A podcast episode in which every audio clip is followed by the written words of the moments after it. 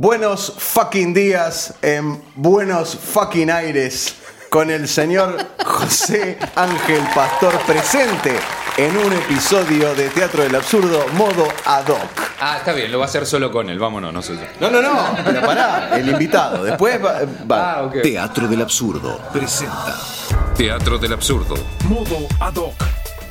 Un espacio sin tiempo. Sin límites. Sin dueños. Conducen Gustavo Maer. Juan Manuel Echave. y Gustavo Ciardulo. Ciro Forma. 100% contenido. Aducracia pura. ¿Sabés con quién estoy hoy, José? Eh, No lo sé, cuéntame. Con el señor Juan Manuel Echave. Que debe haber aplausos. Ahí va a haber aplausos y se van a cortar ahora. Y, último por forro, el señor Gustavo Ciardulo. ¡Fuerte ese aplauso! Bien, fuerte. Ahí lo cortó él. Perfecto. Muchachos, eh, por fin con- concretamos esto eh, de estar eh, en presencia del señor José Ángel Pastor, los cuatro juntos, para, para Costó, debatir. ¿eh? Costó.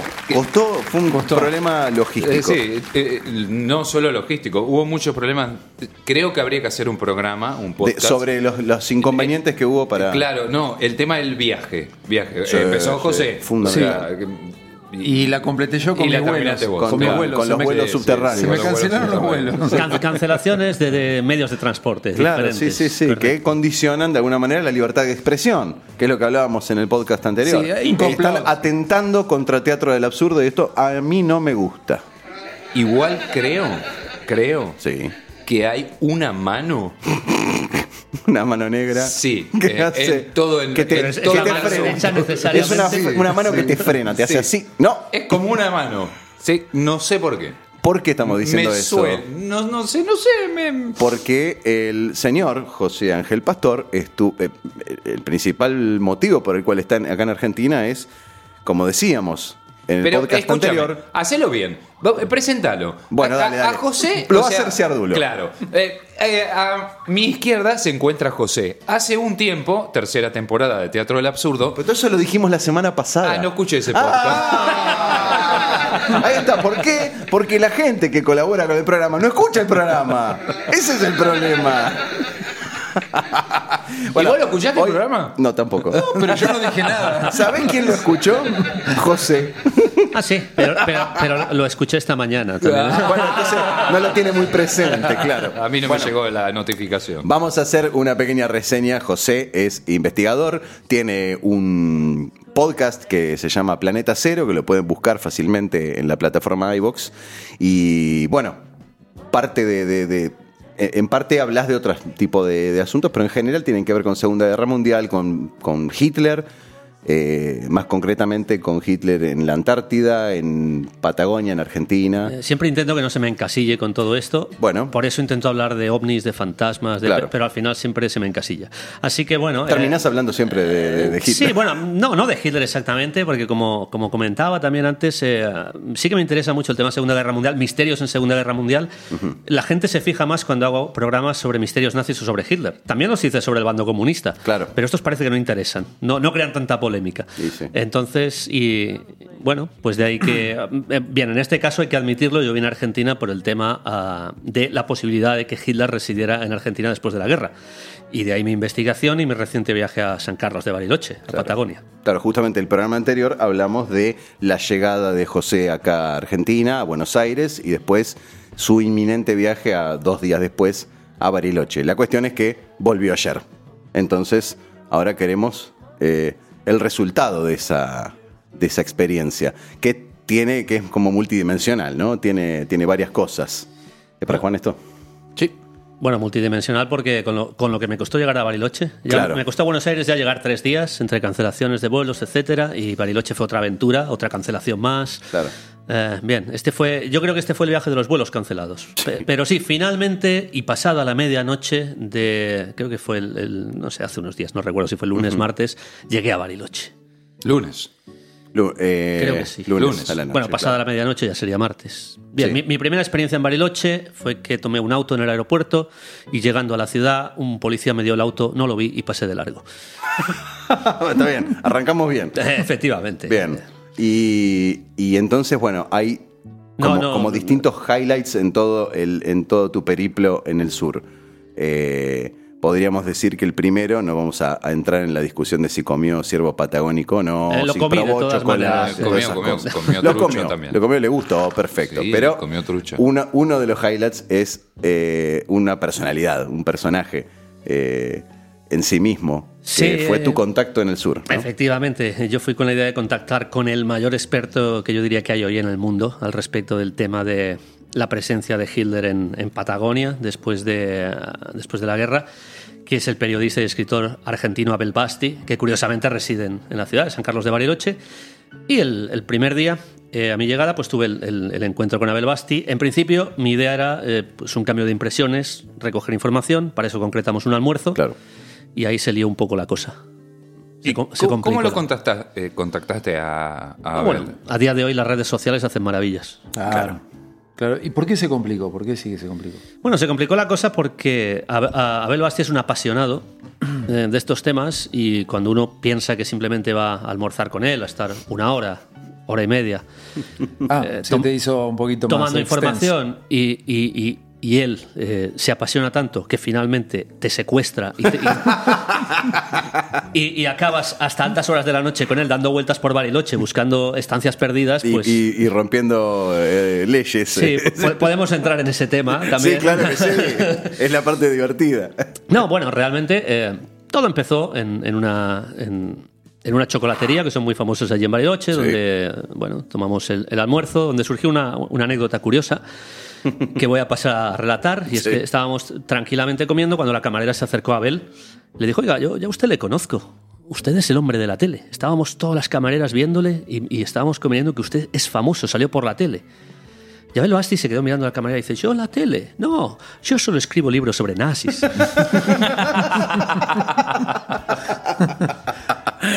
Y este y ese almuerzo una vez que ter- bueno, momentito, ¿cómo termina ese almuerzo? Bueno, el almuerzo no terminó.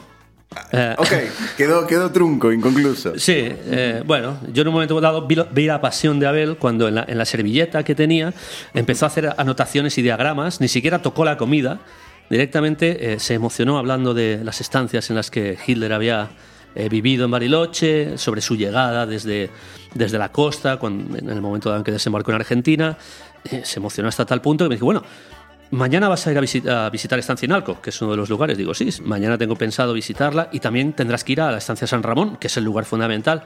Digo, sí, lo que pasa es que no tengo los datos concretos de la zona, me gustaría que me los, que me los dieras. No te preocupes, yo iré contigo. Digo, bueno, pues fantástico, a ver, eh, dime qué posibilidad tienes, porque a mí me quedan apenas eh, un día y medio de estar aquí. No, no, vamos ahora. Y se levantó de la mesa dejando la comida eh, y, y- y tuvimos que marchar. Bueno, tuve que pagar porque, claro, no, se, se iba, se iba a marchar sin pagar incluso.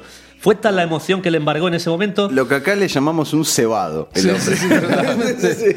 y, y bueno, y me secuestró. Eh, De- me imagino que Abel debe ser un muchacho joven, con tanta... sí, de, de 63 años, sí. Ah, nada, un niño nada. de 63 Claro, años. o sea, en, en una forma física, eh, yo tengo 20 años menos que él y me supera. Claro. Bueno, ya, ya lo vimos. eh, bueno, ya me di cuenta cuando empezó a, a saltar alambradas, entrar en propiedades eh, de forma ilegal. Sí. Eh, Y, Vamos de a poco, y tú te, poco. te acogiste a eso. bueno, eh, No le quedó otra opción. ¿Era eso o quedar atrás? efectivamente, Sí, sí, yo no sí. me voy a quedar. El que iba a investigar era yo, ¿no? Claro. Él ya había hecho la investigación. Todos esos lugares él ya los había visitado, ya los conocía. Sí, sin duda. Pero a mí me sorprendió la pasión porque parecía que fuera la primera vez. Claro. Yo empezamos, bueno, la, la historia, una vez que llegamos a, a Estancia San Ramón, eh, que es posiblemente el lugar principal donde, donde Hitler estuvo después de, de la guerra, de ahí se movió a otros muchos, pero ahí estuvo bastante tiempo. Porque vos creías que en la estancia Inalco había quedado más tiempo. Había estado más tiempo. Claro. Yo sabía que había estado en San Ramón, pero creí que había estado en San Ramón unos pocos años y sobre todo en Inalco. Y realmente fue al contrario, según la información que Abel Basti tiene. Bueno, cuando llegamos a San Ramón, que es una zona. Es una zona mm, desértica, básicamente. Es lo que llaman allí eh, la, la estepa. La estepa en Bariloche. Más agreste. Sí, totalmente agreste, allí no hay nada. Llegamos y, y había una cancela cerrada. Dice, allí las estancias, ya sabéis que son enormes, tienen una extensión impresionante. Y Abel dice, "Hostia, esto es muy extraño. Normalmente esta cancela se, no está cerrada, está entreabierta, se puede entrar. Y había un, un- un guarda, un vigilante allí. Dice, "Ah, de- detén el auto y vamos a ver. Y yo veo que se baja, empieza a hablar con él, empieza a tener una conversación bastante animosa. Yo bajo el vidrio a ver qué, es, qué sucede, empiezo a escuchar y ya, ya veo que está intentando eh, que nos marchemos de allí. Primero de buenas maneras, Abel Basti seguía insistiendo, no, vengo con un familiar que viene a ver que tuvo aquí gente que vivió que es de su familia, claro, esto no se lo cree nadie. yo, yo no sé, les- le empezó a enseñar algunos datos en el celular, no sé exactamente de qué. Abel volvió al, al- al auto, vámonos, que no, no podemos entrar. Y en el momento que yo hago la maniobra para dar la vuelta, dice, detén el auto, vuelve a salir, se vuelve a acercar, continúa la misma historia. El otro ya empieza, el otro ya empieza a gritar de malas maneras, por favor, tienen que marcharse. Al cabo de dos minutos, Abel vuelve al auto, volvemos a subir al auto, recorro 50 metros con el auto, detén el auto. Vuelve a bajar, se vuelve a acercar y, y el hombre ya, por favor, les dije que se marcharan, voy a sacar un arma si no se marchan de aquí. Claro, yo ya grité desde el auto, Abel, por favor, vámonos. Y, y efectivamente nos fuimos y, y- ya- yo, no- yo no entiendo por qué no nos dejan entrar, porque siempre entré. eh, me dijeron que viene el dueño, pero el dueño, eh, el dueño parece ser que la estancia ahora pertenece a la familia Suchard. Es una familia bastante, no sé si es de Holanda o de Alemania esta familia. De los eh, dulces. del- Sí, correcto, Sí, correcto. Lo mismo, sí. Efectivamente. Bueno, me estuvo diciendo, no puede ser, porque me, me ha dicho que el dueño viene hoy, pero el dueño no puede ser porque está en Europa. Sí que es cierto que mientras nos alejábamos vimos, vimos eh, cruzarse varias camionetas con cristales tintados, Ajá. que bueno, no sé si sería el dueño o alguien importante, pero no acabó ahí la historia. Porque Abel me dijo, bueno, vamos a ver si desde arriba podemos ver qué es lo que está sucediendo. Hombre persistente. Sí, sí, sí. Entonces subimos porque la carretera principal eh, sube la montaña y desde arriba se ve todo el valle donde está la estancia. Claro, allí me hizo detener el, el auto nuevamente eh, en mitad de la, de la vía, en mitad de la carretera. Aquí, vamos a ver si aquí puedo observar. Y, y yo veo que con el celular está intentando. ¿eh? Abel, toma mi celular que tiene un buen zoom y quizá... Y ya con mi celular, eh, el hombre, bueno, disfrutó realmente. ¡Oh, qué es un más maravilloso! Lo veo todo desde aquí. Empezó a tomar fotos con el celular y ya los siguientes, bueno, eh, ya tenemos la información. No, pero vamos a ir por la parte de atrás. Porque el vigilante está en la parte de delante y una entrada trasera. Yo ya pensé que aquí iba a pasar algo malo. Fuimos a la parte trasera. Hay como unos montículos. Evidentemente está todo en esa zona con alambradas porque no hay puerta trasera. Y ya detenemos el auto. Yo veo que Abel está tomando unas fotos y en un momento dado abre la alambrada y se mete hacia adentro de, de la estancia. Y dije, bueno, va- vamos a continuar. Y dice, ven aquí, que desde aquí se ve incluso mejor. Claro, estás adentro, claro. ¿Cómo no se va a ver mejor? Desde un montículo haciendo fotos y digo, oye, pero el guarda tenía un walkie, puede que... Sí, sí, pero mientras no venga, si viene ya decimos que nos hemos perdido. Y Bueno, sí. O sea, les podrían haber disparado, les podrían haber hecho cualquier cosa porque era propiedad privada. En Cana, en Argentina. Es, es propiedad privada. es. Efectivamente. Eh, bueno, todo con la excusa de que, claro, como, como la estación de tren, que es, es una estación de tren abandonada de ferrocarril que se llama eh, Perito Moreno, está dentro de la misma estancia. Y es la estación a la que se supone que Adolf Hitler llegó desde la zona de eh, Grutas, que es donde se supone que desembarcó. Bueno, pues llegó en directo desde la estación que se llama San Antonio Oeste, en la costa, hasta esta estación de tren llegó directo. Y bueno, para él esto era eh, una zona muy importante porque era donde Adolf Hitler había finalmente puesto su pie en Argentina para quedarse en esta estancia. Bien, finalmente no nos dispararon. Eh, salimos de allí. Eh, claro, falta el final y es que ya cuando volvíamos eh, vimos un, un- un puesto de policía ya fuera de la estancia, pero muy cerca de la entrada de la estancia. Y, y el hombre dice, bueno, vamos a parar aquí y voy a preguntarle a los policías a ver qué es lo que sucede en la estancia. Abel, no sé si es una buena idea. Entonces, entonces le comenté, eh, yo me salté un control policial el día anterior. Quizá Claro. todavía puedan reconocer la placa del, del, del auto. No, no, no te preocupes. Bueno, y aparcó el auto justo delante de la, de la estancia policial. Aquel llamando a la puerta, no había nadie. Y cuando vio que no había nadie, dice, bueno, va- vamos adentro de la estancia otra vez. Vamos a entrar por aquí. Volvió a entrar, cruzando tres alambradas diferentes. Porque quería mostrarme el lugar de enterramiento del, del primer propietario de la estancia, el barón von, von Bulow, creo que se llama. Que está ahí en la estancia. Sí, está enterrado bajo un árbol, pero hay que cruzar otras tres alambradas dentro de la estancia. Wow. Eh, sí, llegamos hasta allí, tomamos unas fotos. Eh, yo, sinceramente, eh, eh, es cierto que aquello fue un poco ilegal, pero un poco ilegal. me lo, me lo- me lo pasé. Me lo pasé en grande, creo que sí. Abel Basti no solo, no solo es un hombre con muchísima información y prácticamente toda ella podemos discutir si es veraz o no. Yo creo que tiene bastante de veraz porque él tiene muchísimas pruebas, documentos de testimonios. No pruebas físicas porque es muy difícil, obviamente, pero testimonios de gente que trabajó en esta estancia para Hitler y lo vio allí. Eh, con lo cual es un hombre apasionado del trabajo porque él sí que realmente tiene las pruebas. Y yo creo que eh, es todo un lujo que una persona así eh, te, te conduzca dentro Sí, de, sí, sí, por supuesto, sí. de la, de la estancia. Y bueno, pues yo ¿Y creo que... pudiste recorrer la estancia en sí o solo la viste por fotografías? En- bueno, recorrimos lo que era la zona eh, cerca de la Alambrada. Lógicamente, para recorrer una estancia de tan tamaño hay que ir en auto. Claro. Eh, ahí, yo no sé, de una punta a otra de la estancia habrá kilómetros y kilómetros y kilómetros. Pero bueno, sí, sí que vimos la zona principal de la estancia, que es donde están las edificaciones, son las casas, etcétera. Eh, lo pudimos ver a lo lejos y sí que vimos que había movimiento de autos dentro, con lo cual había alguien. Eh, Con lo cual había que correr. había que correr para salir de allí. ¿Y qué pasó cuando salieron? No, no, al final no, no sucedió nada. Eh, yo estuve Pero varios- el auto quedó al lado de, de- Sí, de pero la policía. La, policía nunca apareció. Ah, bueno. Yo es cierto que estuve, estuve varios días durmiendo. Igual eso un es poco normal, mal. es normal en Argentina, eso que la, La policía, policía nunca aparezca. Sí, No, sí, y sí, sí. también es normal que no te corran. No, no, no, pueden, no, no, no. Ah, bueno. No por el exceso Y también, de peso. digamos, no es ilegal, es normal que la gente salte las alambradas. Es, Sí, es sí, algo sí. normal. Sí, eso me dijeron. Al, al- al día siguiente me dijeron, bueno, ahora ya te sientes como un argentino, de verdad. Qué bar- Esto entonces en San Ramón. Esto fue la estancia de San Ramón, que fue este primer eh, extraño día de aventura, que, que debió de haber sido simplemente un almuerzo y que acabó a, a las 8 de la tarde, casi las 9. Con la presión alta, una taquicardia. algo. Yo estuve un par de días sin dormir bien, la verdad. Claro, claro. Estancia San Ramón es el primer lugar donde supuestamente llegó y se asentó. Estancia San Ramón, eh, según los informes que tiene Basti, es la- lo que fue su centro de operaciones en los eh, casi 30 años que Hitler estuvo en Argentina. Eh, Hitler se movió a consecuencia de los cambios políticos, porque él era un refugiado claramente de Perón. Perón en connivencia con Estados Unidos. Claro. Eh, en el momento que Perón sale, mm, Hitler ya no se siente seguro. Eh, y entonces es cuando eh, se mueve eh, en Paraguay, se mueve a Colombia, hace un pequeño periplo. Pero él siempre estuvo, bueno, su vivienda oficial, por así decirlo, fue San San, Ramón. Aunque es cierto que, bueno, por diferentes causas, estuvo también casi dos años en Inalco, que es la siguiente anécdota que habrá que contar.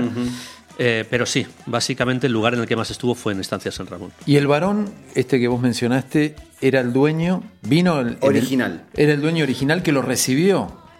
¿A él o- o varón- vino junto con él? No, porque el varón von Bulow murió, creo que fue en, en- en 1914, me parece que fue. Ah, no, no, no, perdón, no fue en el 18.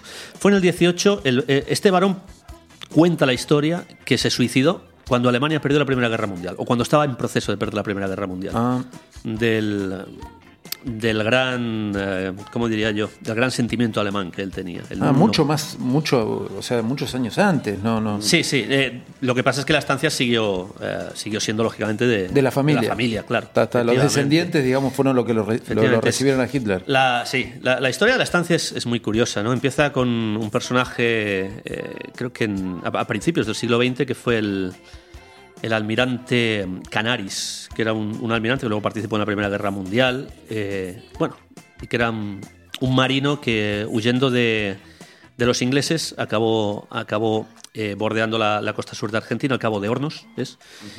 Eh, y refugiándose en Chile y refugiándose en Chile, huyendo a través de las montañas, acabó en, en Estancia Inalco, que ya era una en Estancia, perdón, San Ramón, que ya era una zona por aquel entonces eh, que controlaban los alemanes, porque los alemanes entraron en la zona de Bariloche a finales del siglo XIX, lo cual toda aquella zona eh, ya era propiedad de, de gente alemana. Entonces, lógicamente encontró refugio entre eh, sus compatriotas y de ahí empezó un poco la historia de por qué aquella zona fue tan eh, querida por los alemanes. Después este, Esta este- es la teoría de Basti, digamos. O lo que Sí, te no, no, planteó pero Basti. esto sí que está confirmado, porque Ah. esto en, en los registros de propiedad sí que aparece que Fonbulo era el propietario, etcétera. Y la historia de Canaris, eh, no solo por Basti, sino por otros autores, también se confirma la historia de este, de este almirante. Eh, luego ya viene el tema de Hitler, que esto ya es más controvertido, pero parece que por, por Pero en ese contexto tiene sentido. Tiene mucho sentido, Claro. claro. ¿Cómo, llegaron a eso? ¿Cómo llegaron a, a determinar que, que estuvo ahí? ¿De qué manera? ¿Qué, qué pruebas encontraron? Parece ser que era un secreto a voces, sobre todo por parte de los estadounidenses, porque todo esto hay que pensar, eh, toda la huida de Hitler de Alemania ya viene planeada, no fue algo repentino, eh, de que bueno, Hitler se sintió acorralado y desapareció. Claro. Esto ya él lo venía planeando desde principios del año 44, año y medio antes de finalizar la guerra, de que en caso de que fuese a perder la guerra, Hitler ya yo creo que lo sabía en esa época, debía llegar a algún tipo de, Plan B. de digamos. plan B, exacto, de, eh, de alianza con, con el bando contrario. Y en este caso, sobre todo Estados Unidos, también el Reino Unido, eh, permitieron la salida de Hitler. Permitieron la salida de Hitler. Eh, Estados Unidos sabía absolutamente de sobra que Hitler estaba allí. Eh, Estados Unidos tuvo, hizo mucho la vista gorda con Perón. Todo el mundo sabe que al, al final del régimen de Perón, Estados Unidos lo consideraba un auténtico aliado a Perón. Y, y en este sentido eh, fue donde, donde viene un poco la connivencia de todos estos regímenes. Eh, cuenta Abel Basti que yo es algo que realmente desconocía, que Adolf Hitler sí llegó en submarino a las costas de Argentina, pero él fue recibido en un puerto militar, no desembarcó en una playa perdida. Él fue recibido en un puerto militar con escolta militar argentina. Claro, era, era Con el Führer. honores, digamos. Sí, eh, bueno, honores no sé hasta qué punto, pero, Sí, él, bueno, pero- él era el Führer, no era un, un teniente coronel cualquiera. Claro, claro, claro. Pero en absoluto secreto, porque no hay registros absolutamente de nada en cuanto a imágenes. Hoy en día, lo mismo, ¿no? Lo mismo, si ocurriera lo mismo. Como son las redes. Se manejaría como- distinto. se mane- claro. A mí me gustaría saber eh, si hay papeles del gobierno argentino de la época, que seguro que los hay clasificados, y lo que dicen. eso. Claro. Seguro, Sí, sí. claro que los hay. Porque hay papeles de la CIA que, se van desclasificando poco a poco, los más livianos, y ya hablan de... Sospechamos que Hitler está en el año 55 en, en Colombia, vamos a enviar un escuadrón de investigación. Realmente se menciona el nombre de Hitler. Ah. Claro. En muchos. Va a ser, eh, digamos que, un antes y un despu- un después en la historia hablar de, de- de que sobrevivió a la guerra. Y se reescribe. Va a cambiar Todo todo. eso. Es que es curioso La porque la historia de que Hitler muere en el búnker es una historia que se crea a partir de los años 50. Hasta el año 55, a Hi- Hitler era un desaparecido en la guerra. Ah. desaparecido. No figuraba como muerto. Estamos hablando de 10 años en los que hubo un limbo. Claro. ¿Y por qué de repente en el año 55 Murió. cambia radicalmente? Bueno, eh, principalmente yo creo porque Stalin muere, que fue uno, uno de los principales eh, instigadores de la teoría de que Hitler seguía vivo. Claro, cuando Stalin ya muere, dice, bueno, pues eh, posiblemente el- el- la persona que más podría... Hay que tener en cuenta que Stalin posiblemente participó en la huida de Hitler, porque estaba en el bando aliado, pero en ese momento ya estaba enfrentado, Claro. ya era Guerra Fría. Claro. Entonces los estadounidenses pensaron, el único que nos puede echar por tierra aquí el tenderete es Stalin si sigue insistiendo. Muere Stalin y dice, bueno, ahora sí que tenemos vía libre para hacer la versión. Es una versión creada por los británicos, curiosamente. Claro. Los norteamericanos no lo tenían muy claro. Eh, no porque lo seguían buscando a él Efectivamente. hasta Bueno, ese momento. Buscando relativamente. Me contaba el Basti también que hubo eh, una visita bastante curiosa con la excusa de una excursión de pesca del presidente Eisenhower a mediados de los años 50 a Bariloche. ¿Para qué? No estoy seguro que el presidente Eisenhower tiene mejores sitios donde ir a pescar, Yo aunque, creo, ¿no? aunque la pesca en Bariloche es muy buena, Sí, sí, me imagino, pero. pero le pilla un poco lejos, ¿no? De, Claro. de Estados Unidos. Era evidente que había otro interés. Eh, yo creo que en sí. el lugar, ¿no? Yo Se creo que tenía sí. que, encontrar con alguien que, y tener alguna conversación Es más, interesante. el, pre- el presidente Clinton, Bill Clinton, estuvo también en Bariloche en los años 90. Sí, es verdad. No sé qué fue a investigar allí o qué fue a hacer, supongo, supongo a pescar también. claro. Claro, No, claro. bueno. Habrá venido a comerse una Pero trucha. eh, es muy curioso porque el año pasado se iba a hacer la cumbre del G20 en Bariloche y después repentinamente Ah, se se canceló. iba a hacer en Bariloche, mirá claro, vos. eh, se canceló y se hizo acá en Acá en Buenos Buenos Aires. O sea, también es curioso, ¿no? El dato. Sí, ¿Por sí. qué no se hizo? Supuestamente era porque no iban a poder controlar la seguridad. Hay personajes que daban, que dan, siguen dando miedo incluso después de muertos, ¿no? Y bueno, sí. Este es un caso. Sí, la estela que dejó, digamos. Mm. A eso me refiero. Una estela mágica increíble porque. Es eh, una cosa, mágica, pero- Sí, pero vos Sí, fijate, sí. pasan los años y te iba a preguntar, ¿por qué crees vos que llama tanto la atención y atrae tanto la historia de Hitler, la historia del nazismo y todo, todo ese, ese, ese periodo? A diferencia con otros. Con, yo, con De Stalin, otros por periodos, ejemplo. por Que no ejemplo, llaman- de otros los- periodos donde murió más gente incluso. o los japoneses, porque Sí. viste que estuvo la guerra con Japón, Sí. pero no llama tanto la Yo los japoneses lo entiendo. Cuando estuve en en el Museo Yushukan de, de Tokio, eh, la historia que cuentan los japoneses es muy propia. Es, no es occidental, es una historia para el mundo oriental. Entonces, eh, eh, nosotros vivimos en- con la cultura occidental, que es un poco la que Estados Unidos ha querido implantar. Sí.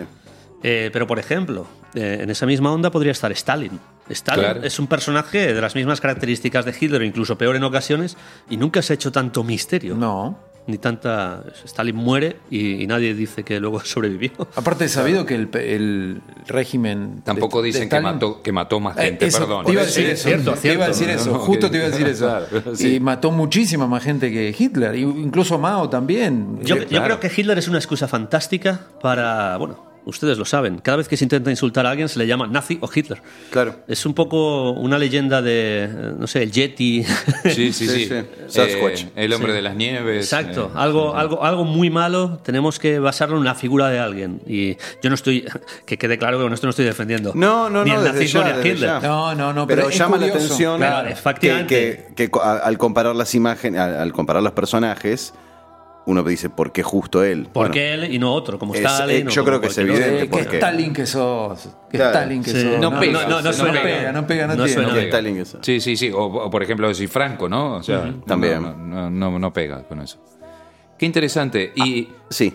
No, no. Y recorriste la estancia San Ramón, eh, tuviste la experiencia y después de ahí a dónde fuiste? O sea, ¿te fuiste a dormir? ¿Fueron a comer con Abel? ¿Qué hicieron? Yo- ¿Lo yo dejaste creo- en su casa? Yo, yo creo que ya tuve bastante de Abel Basti por aquel día. No, no, no, bueno, es curioso. que ir al baño, es chao. curioso porque eh, justo después, eh, eh, justo después de esto, eh, yo tenía contratado el- el- un, un tour que hay allí para turistas en, en Bariloche, el, el tour de la huella alemana, que se llama. Ajá.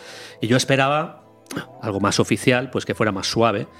Claro, el tour de la huella alemana está muy bien, te habla de las influencias alemanas, de la historia, es, es algo, pero eh, cuando, se, cuando se llega a la parte de los nazis, está claro que se recorta mucho. Se habla de que solo cuatro nazis oficialmente eh, llegaron a, a Bariloche. Y eh, claro, el resto de alemanes que llegaron de- después del año 45 a Bariloche eran pobres alemanes que no tenían nada que ver con aquello. Que escaparon de la guerra, claro. Yo, yo entiendo que si- después de la guerra, si un alemán no tiene nada que ver con el régimen de Hitler, se queda en Alemania. Eh, Por ejemplo. Sí, es buena la no habría, no habría necesidad de. Efectivamente, De- de- ¿no? de Eh, y- y exiliarse. más, más, más, más todavía teniendo en cuenta que allí fueron nazis.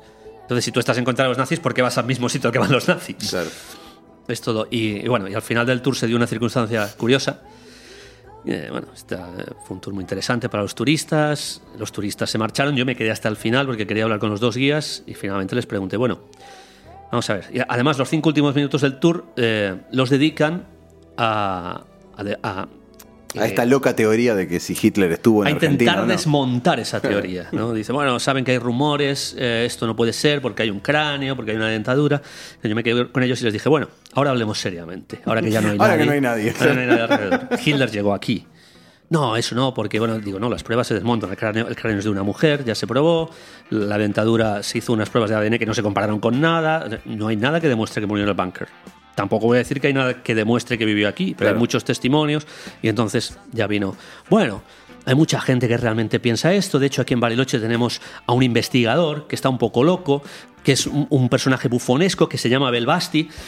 Y yo le dije, sí, curiosamente hoy comí con Abel Basti. Ah, bueno. Y la conversación acabó, bueno, pues muchas gracias por haber venido al tour. Hasta luego. Y sí, ¿qué más te van a decir? Ya está. Qué maestros, qué maestros. Entonces, somos expertos en, en Eh, esquivar el sí. pelotazo. Sí, Ese fue con tu primer, segundo día en Bariloche. No, primer- el primer, eh, claro, el Sí, primer- bueno, primer yo- segundo día. el primero claro. completo, sí. Sí. El primero completo y la mañana del, del siguiente. Efectivamente. Bueno, sí, Bueno. ese fue el, el- el gran día con Abel Basti, fue el primer día. Claro. Y entonces al otro día vos concretás este, este paseíto que te. eh, El cual, bueno, Basti te, te incita, te dice, bueno, ¿querés ir a visitar la estancia Inalco? Yo tengo la forma Sí, de que bueno, lo hagas. yo, yo tenía la idea de visitar Estancia en Alco porque yo pensaba realmente, según los datos que había recogido, que era el lugar donde Hitler había pasado más tiempo. Claro. Luego eh, Basti me dijo que era al contrario, que sí, en, en Inalco estuvo casi dos años, pero sobre todo estuvo en San Ramón. De todas maneras, me recomendó ir a Inalco. Claro. Porque es un sitio más lúgubre, misterioso, junto a un lago, una villa tanto palaciega. Bueno, también me dijo que era imposible llegar por carretera, Como te había dicho yo. Sí, como me, como me había dicho Siardulo, con una, con una excepción, que me dijo Basti. Digo, bueno, tú lo puedes intentar, porque allí hay una cancela, puedes dejar el, el auto junto a la carretera y saltar la cancela. Bueno, pero dentro de todo, Gustavo no te recomendó hacer nada ilegal. este claro. hombre directamente hizo una apología directa. No, lo que pasa es que después de lo que habíamos hecho ya, Claro, era una sola, ya, Ya- está. ya ya He era- pasado siete. daba igual. Bueno. eh, pero luego lo que me dijo es, no, pero aquí lo interesante es que eh, entres por la playa del lago, porque es eh, realmente la, la forma en que en la época se accedía. Claro. Y digo, bueno, entonces ¿hay, hay algún tipo de viaje que se pueda hacer. Al- al- No, esto tendrás que ir al puerto de Angostura y sobornar a algún, algún pescador. Dije, Bueno, supongo que esto tampoco es muy legal, pero. Ni, Sí, ni sí. barato. Bueno, Posiblemente no. no es económico. Eh, pero bueno, ya que me lo dijo, él, me- dio unos datos eh, también de una persona que al final no, no pude localizar. Bueno, finalmente, pues hice caso a la recomendación, me fui muy temprano hacia eh, Puerto Angostura, en Villa La Angostura. ¿A qué hora? Eh, bueno, salí a las 8, lo que pasa es que el, el- el camino me, me tomó dos horas, porque las Ok, a las 10 de la, no- de la mañana. Sobre las estabas 10 de la mañana llegué allí. sí. Tuve mi primera entrevista con un marino a las 10 de la mañana. Bien. Y bueno, la primera persona fue una, una chica joven, tendría 27, 28 años, que era pescadora, estaba allí recogiendo un tema y me acerqué. ¿no? Tal y como Abel Basti me dijo, me acerqué. Eh, disculpe, estoy buscando a alguien que me lleve a Villa Inalco. Y la chica se me giró y me dijo, eh, ¿vas a ver a Hitler? Vos y otros 100.000 estúpidos más que vinieron antes. Eh, bueno, Dije, bueno, sí, más o menos. eh, bien, eh, yo no te voy a llevar, pero ve a, a hablar con tal persona en tal caseta que él sí que lo hace. Bueno, fui allí, pregunté por Darío. Darío no, no había ningún Darío allí. Pero me dije, no, pero tienes que ir a otro sitio, que está un poco más adelante, y que allí sí que lo hacen. Fui a otro sitio. Me dijeron, no, mira, ve a la información de turismo, que allí conocen a una persona. Allí, allí conocen a una persona con un catamarán que te puede llevar. Bueno, voy a- fui a la información de turismo, esta persona no existía. Me, me dieron otros datos de, un- de un puerto que hay más adelante, que es eh, Puerto Bandurria. Eh, está en, en Villa Angostura, pero ya pasando el puente, ya muy cerca de Inalco. Eh, fui, a- bueno, fui hacia allí y ya estaba tan cerca de Inalco que, que es cuando intenté entrar ya por la, por la carretera. Claro. Y me di cuenta que efectivamente hay una cancela que podía haber saltado y entrar. Claro. Lo que no veía la casa, no sabía la distancia a la que estaba, eh, podía haber un camino de media hora andando. o, Tampoco- y- y- o gente. o gente. Es claro, No claro. me quise arriesgar a que me Obvio. disparasen con un arma otra No, vez. no, lógico. ¿no? Eh, entonces, bueno, volví a, a Puerto Bandurria y allí contacto con- había un pequeño restaurante, contacto con las... Ah, nosotros no lo hacemos, pero conocemos a una persona, la vamos a llamar por teléfono. Espérate aquí un momento. Yo me esperé, no sé si vendrá la policía, el teléfono. Después viene la mujer y me dice, bueno, eh, eh, él lo va a hacer, pero me tiene que dejar una señal por adelantado de dinero. Digo, no, yo si acaso, cuando él venga, yo hablo con él. Claro. Y vino enseguida. ¿no? Claro, sí, sí. Yo también vengo. Y finalmente conseguí concretar con esta. Bueno, me dijo: No, yo hago un tour por el lago, te llevo por la parte norte del lago, hago un tour con turistas. ¿Cuánto sale eso? Eh, 900, 900 pesos. Digo, bueno, sí, pero des- desembarca en Inalco. No. Entonces a mí no me interesa. Yo para ver el lago, pues ya, Claro. ya lo veo desde aquí, ¿no? Claro. Ah, que te interesa desembarcar. Bueno, entonces te puedo hacer un tour privado eh, por, por 1.500 pesos. Digo, bueno, ¿y qué incluye el tour privado? No, yo te desembarco el tiempo que sea necesario. Digo, venga, adelante, vamos a ver si es cierto Claro. esto. Y bueno, eh, finalmente lo Ah, todo conseguí. esto, ¿qué hora era? 5 de la tarde. Wow. Sí, fueron unas 7 horas dando vueltas. Es cierto que paré a almorzar también, pero fueron unas 7 horas dando vueltas. Qué bárbaro. Y, y sí, ¿Y final, embarcas? finalmente embarco con, con Juan, que era el, este pescador marino. Bueno, creo que se dedicaba a hacer los tours, no sé si a pescar realmente también. Eh, en su catamarán, bueno, una persona de lo más informada, porque a medida que íbamos por el lago, él, sabía exactamente dónde estaba cualquier torreta de vigilancia que solía tener eh, dentro de la estancia en Alcoyá, con vistas al lago. Mira, ahí, ahí puedes fotografiar una torre. Ahí puedes... No es la primera vez que haces esto, ¿verdad? Debe vivir de eso. Y, y nada, finalmente eh, llegamos junto a la estancia. Desde luego, desde el lago hay una vista fantástica. Puedes hacer unas fotos en las cuales te aparecen sombras que podrían ser fantasmas de Adolf Hitler. Eh, son sombras muy sugerentes, vamos a y, dejarlo. una, y, un, y un haz de un rayo de sol que emana de un, pareciera que emanara de una ventana, ¿no? Sí. Sí, cuando el sol no estaba en la vertical, estaba en Claro. la lateral, es lo más extraño. ¿Vos percibiste, percibiste como una presencia fuerte? ¿Percibiste como algo.? No, eh, eh, es cierto que el sitio es misterioso, porque es una estancia... mm, ¿De qué el- estilo es? ¿Qué, qué- qué- qué- para tener una idea. Alpina, alpina. Sí, es alpina porque fue construida en el año eh, 46, me parece que me Tenés dijeron. la foto. Ah, sí, en el año 46 por el arquitecto Bustillo. Efectivamente, ¿cómo no? Acá tenés encargado, eh, fue encargado por. Es muy grande. Por, Acá tenés el rayito. por justamente. Perón. Sí, y sí, sí. aquí, si hacemos un acercamiento a la ventana, pareciera haber una especie de presencia. Otra más a la derecha. Y lo que pareciera ser una incompleta esvástica sobre Sí. las maderas de, del- de la cabaña, ¿no? Ah, me llama mucho la atención. Bueno, es muy lindo el lugar, muy lindo. sí, es lindo. Es impresionante, eh, Sí. pero bueno, energías como tal. eh, Bueno, de sentir, de, yo, de creo, yo creo que no, percepción que no puede haber ninguna energía porque si Adolf Hitler estuvo aquí, fue un sitio vacacional para él, un sitio de recreo, de retiro. Ahí no asesinó a nadie, no nadie falleció, entonces Claro. es, es complicado eh, pensar que puede haber como en Auschwitz o en sitios así que sí que hay mucha más energía negativa concentrada. Aquí no lo creo, pero sí que es un sitio muy peculiar, sobre todo en silencio, abandonado.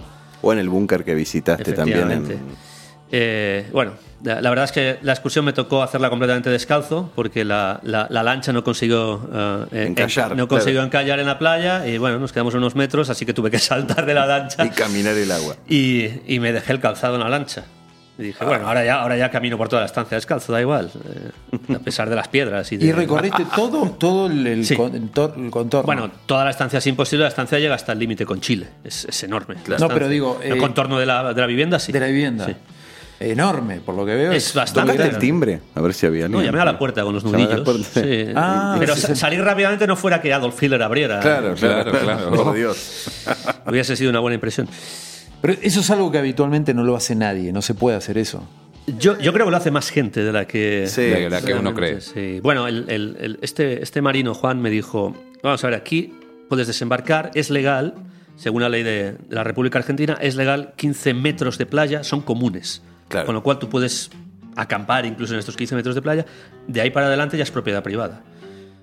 Claro, yo cuando ya estaba dentro de la casa miré hacia la playa y digo, aquí hay más de 100 metros. entré, Claro. entré completamente en la propiedad. Eso sí que ya es ilegal. Bueno, pero a ver, vamos a ser justos. ¿Quién vigila eso en este momento? Se supone que hay un vigilante, pero claro, si el vigilante tiene que estar en la cancela, que está media hora. Claro, claro, claro. No Va puede a llegar estar- tarde. Efectivamente. Aparte, 15 metros, 100, ¿qué diferencia hay? Mm. sí. Me hago, me- Supongamos que llego, me cruzo en la De vuelvo a 15 pie, a 100 me tenés- pongo tenés, sí, 85. Claro, sí, tenés una diferencia. es una diferencia importante. Pero, Claro. digamos, me pongo. No, bueno, con- pero él podía correr Me hasta, pongo con a- la carpa. hasta los 15 y quedarse ahí y saludarlo. Pero me pongo Ah, con la carpa, me, me- armo la carpa a los, a los pies del, del Nebulbo ¿Viste algún tipo de indicio, algún símbolo, alguna señal, alguna No. cosa, alguna Símbolos está inscripción? lleno, en, todos, No, en no. todo Bariloche está lleno. Digo, pero en este lugar, No. precisamente no, es No una nada. normal. Por otro lado, yo creo que es lo más lógico que no haya nada. Claro, Eh, Hi- claro, Hitler, claro. Hitler debería de querer pasar desapercibido. Lógico. Sí, sí, sí, sí. Pero algún fanático, algún simpatizante, supongamos, Y, puede. y es hacer posible alguna- y es posible que alguien quizá en su momento lo hiciera pero al, al ser una estancia eh, vigilada es una propiedad privada con un propietario a día de hoy eh, eh, que os comenté Eh, Digo, si pasaste vos, puede pasar un pibe con un aerosol. la familia. Gustavo te lo comenté Trozo Trozo. la familia Sí, Trozo En la actualidad, sí, los dueños eh, son la familia Trozo. Entonces, eh, vamos, al, al ser pro- una propiedad privada, pues es, es fácil que sí, alguien pase un aerosol y se limpie porque hay un vigilante. Claro, claro. Además está, está muy bien mantenida, tengo que decirlo. Hay una zona de la, de la vivienda en sí que es la parte de abajo, un poco lo que sería para guardar leña y tal, que parece más abandonada, pero lo que es la propia vivienda, a través de las vidrieras, puedes ver que dentro hay hamacas, hay mesas, hay sillas, está cuidada. Y está en función, digamos. Está, está, está... No sé hasta qué punto aquello es una vivienda vacacional, no lo creo, pero podría sería. estar, po- podría estar Eh, investigando en la actualidad la propiedad está en venta eh, por unos 22 millones de euros. Eh, está 22, en venta 23. para el mm, público alemán, español, francés, Pero no se puede vender. pero no se puede vender. vimos. Está Que es interesante por también. deudas. Está- está. tiene una inhibición está- por deuda. Igual es mentira. O sea, no Sí, es hay- inhibición hay- hay por deuda. de- tiene de, mm, tiene aparentemente un problema de sucesión porque el dueño eh, falleció y eso quedó como bien hereditario de la familia. Pero ese en sí no es el problema, sino que la estancia tiene 456 eh, hectáreas y es límite con nuestro país vecino Chile. Y eso debería pertenecer al Estado Nacional. Y no pertenece al Estado Nacional, sino que es parte de una propiedad privada. Entonces hay como un problema de litigio ahí entre papeles de el que quiere comprar o vender. O sea, hay una parte, o sea, que tendría que ser del Estado Nacional porque, un, digamos... terreno fiscal, digamos. Ocupa territorio vecino. eh, la- Ocu- no, ocupa, no. ocupa el lugar limítrofe, digamos, un área Claro, limítrofe no. muy clave para, para- La estancia es, es, es punto limítrofe con, Claro. el- Ah, con Chile. justo. O sea, el dueño eh, actual O sea, vos no podés, ser familia- dueño, no podés ser dueño de un pedazo de frontera. Claro, Claro, eh, claro. ¿Entendés? la familia Entonces- Toso en este momento es dueña de un pedazo de la frontera argentina. Aparte, el, el valor ese de la propiedad es en teoría, porque eh, ¿quién fue que te comentó el del el catamarán? Sí, Que, el, el- el valor sería otro en realidad. Eh, sí, el estimó, que teniendo en cuenta la superficie, etcétera, eh, podría estar en torno a 460 y pico de- 320 millones de dólares. Y no, creo que está a 23. en 23, venta. sí. Es una ridiculez. 400 y pico de, de hectáreas vale eso. Eh. Tremendo, ¿no? Tremendo. Tremenda historia. ¿Cuánto? ¿Cuánto, cuánto? Y bueno, eh, Recorriste Co- con los pies sí. mojados la estancia. Así es. Eh, ¿Te dio la impresión de que es una copia o una réplica de lo que era el refugio de montaña de Hitler en, en Alemania cuando, cuando él manejaba la Segunda Guerra Mundial? Bueno, él tenía un refugio en, en Austria, que era el eh, Eagle Nest, eh, el balcón de las águilas Sí. en, en español. Eh, yo no lo, no, lo, no lo pude visitar. Casualmente mi papá en su, en su día sí que lo visitó y sí que me enseñó, me mostró fotos. Aquello era más tipo un, un castillo fortaleza, no, no tiene tanto que ver. Sí que es cierto que la- esta construcción mm, no es una construcción tipo argentina, en absoluto. Es una No, construcción totalmente alpina eh, que uno se podría encontrar en Suiza o en Austria, mucho más que en, en cualquier zona de pero Argentina. es un estilo muy, muy Es una, réplica, es una réplica clara a las construcciones germanas. Sí, ¿Y sí, ¿Se claro. hizo más o menos que, en, qué, en qué momento? Eh, Eh, esta, eh. esta concretamente, Inalco, en el 46, en el año 46. La otra estancia San Ramón sí que data eh, de 1910. O, o sea, ¿es contemporánea más o menos al momento en que él arribó? Sí. Claro, y el gobierno era peronista, o sea, Perón era el que dirigía Incluso, el país. incluso se dice que él, él prim- al menos yo lo que había leído en un principio es que él llegó a San Ramón, no con la idea de quedarse ahí definitivamente, sino de irse a Inalco mientras se construía Inalco. Claro, claro. Eh, mm, yo no sé, posiblemente esto sea cierto, pero Abel Basti me, me confirmó que aunque él sí que estuvo un par de años en Inalco, finalmente acabó volviendo a San Ramón. No sé si porque hubo algún problema con Inalco y tuvo que volver o porque simplemente no era el plan el, el trasladarse a Es un tanto. El lugar es hermoso, la, la estructura increíble, ¿no? Ya El lo van a ver en fotos, el lugar, todo, pero un poco inaccesible, ¿no? Eh, lo más espectacular e importante yo creo que es eso, lo inaccesible que era. Eh, eh, hay que tener en cuenta que Estancia Inalco está prácticamente al final del lago, Nahuel Huapi. Desde ese final del lago Ves todo. se ve prácticamente Bariloche a un lado, a kilómetros y kilómetros, y Villa Angostura al otro lado, kilómetros y kilómetros. Se ve todo. Cualquier incursión que hubiese habido por el lago se hubiese visto, además, habiendo torres de vigilancia como había. Estratégicamente, Estratégicamente increíble. Y eh, Responde al- al- con al otra patrón. salvedad. El, el único acceso era a través del lago. Eh, se dice que la comunicación que había en aquella época era con un hidroavión, a, a través de hidroavión. Con la salvedad de que en caso de huida, eh, llegar a Chile, al Océano Pacífico, era fácil. Claro. Porque la costa de Chile está muy cerca de aquella zona. Submarino y adiós.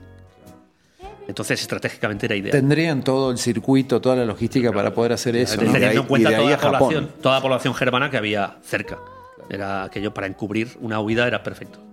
O sea, bueno, eso es un indicio como para decir, sí, es muy probable. Todos, todos eh, la suma de estas cositas, ¿no? Cierra. La estructura cierra como para decir, Yo creo que lo más importante son los testimonios. Claro, de eh, gente a, eso iba a ir. Lo claro. que pasa es que a- Abel te ha contado testimonios de gente que ha estado, Que ha eh, trabajado tra- para- trabajado para Hitler Exacto. en la estancia San Ramón ah, o que, en lo han visto, que lo han visto, Así que han es, estado con él. es. trabajado para él. Que han trabajado Sí, para sí. él, que lo han Hay- visto. En Villa Langostura hay un señor, Jacinto creo que es, que capaz que lo mencionó, Mm. Sí. No, que no, no lo nació en la estancia San Ramón, eh, porque su papá era encargado de la estancia y después, o sea, él vio y tuvo contacto con Hitler. Hay notas en, en los medios de las redes sociales, YouTube, de, del muchacho, creo que es Jacinto. Ah, se eso, llama. eso es muy interesante. ¿Qué experiencias hay? Cuenta, él ¿Qué cuenta, de haber estado con, con Hitler y con Eva Braun en, en San Ramón, eh, particularmente. Y haber recibido a mucha gente eh, del, del Partido Nacional Socialista en ese momento que escapaban de Alemania y que se reunían exclusivamente ahí, en San Ramón. Y ahí debe estar Abel con los testimonios, porque esta gente está viva. O sea, es el.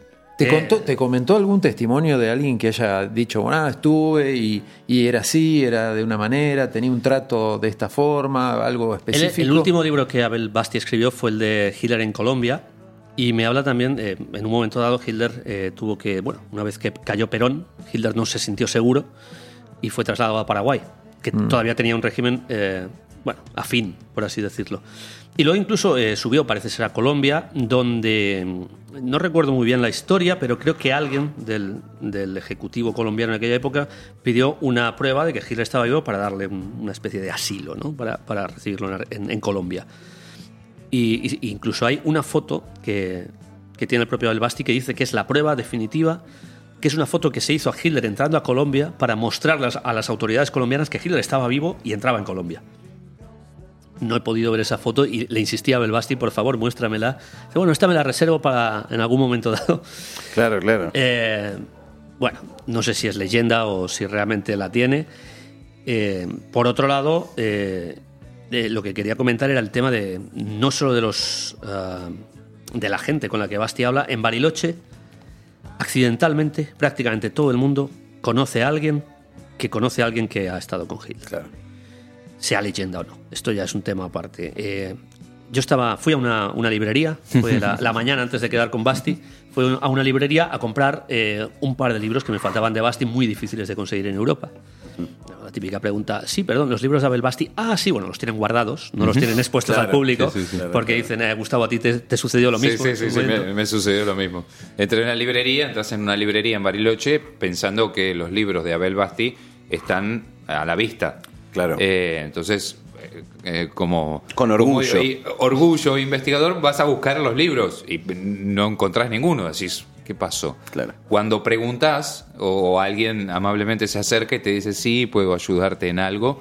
eh, sí, estaba buscando un libro de Abel Basti. Ah, sí, vení. Y te lleva a un lugar escondido, eh, en la parte de abajo de todo, en la última fila eh, del escaparate, eh, está toda la colección completa de Abel Basti y de todos los libros que tiene editados. Qué bárbaro. Y entonces te cuenta que, bueno, eh, los guardan, los tienen ahí porque eh, todos Por corrección sabemos, política. Claro, todos sabemos eh, eh, que hay, hay muchos descendientes de alemanes y bueno, que- como que lo quieren cuidar, o sea, lo venden desde otro lugar.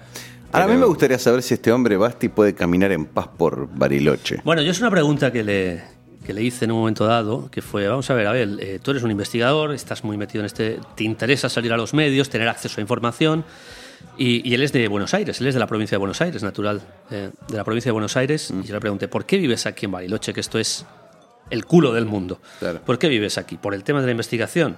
Eh, llevas viviendo aquí 40 años, es simplemente por esto. Y le pregunté, eh, ¿tienes algún tipo de amenaza por la cual debas de vivir aquí? Bueno, yo no soy mucho de mostrarme en público. Eh, es cierto que toco algunos temas que es difícil. en más de un medio de comunicación me han cortado. Eh, y, y es cierto que uno puede incluso entrar en YouTube, ver algunas entrevistas de, de Basti. Hay una en particular de la CNN, eh, a CNN, que, que está hablando a Abel Basti, le preguntan sobre nazis, tal, y dice, sí, aquí llegaron eh, muchos nazis, bueno, en el momento que llegó Adolf Hitler, eh, pues aquello, perdón, ¿cómo ha dicho usted? Sí, en el momento que llegó Adolf Hitler después de la guerra aquí, eh, disculpe porque nos entra una noticia de ultimísima hora, Claro. tenemos que cortar.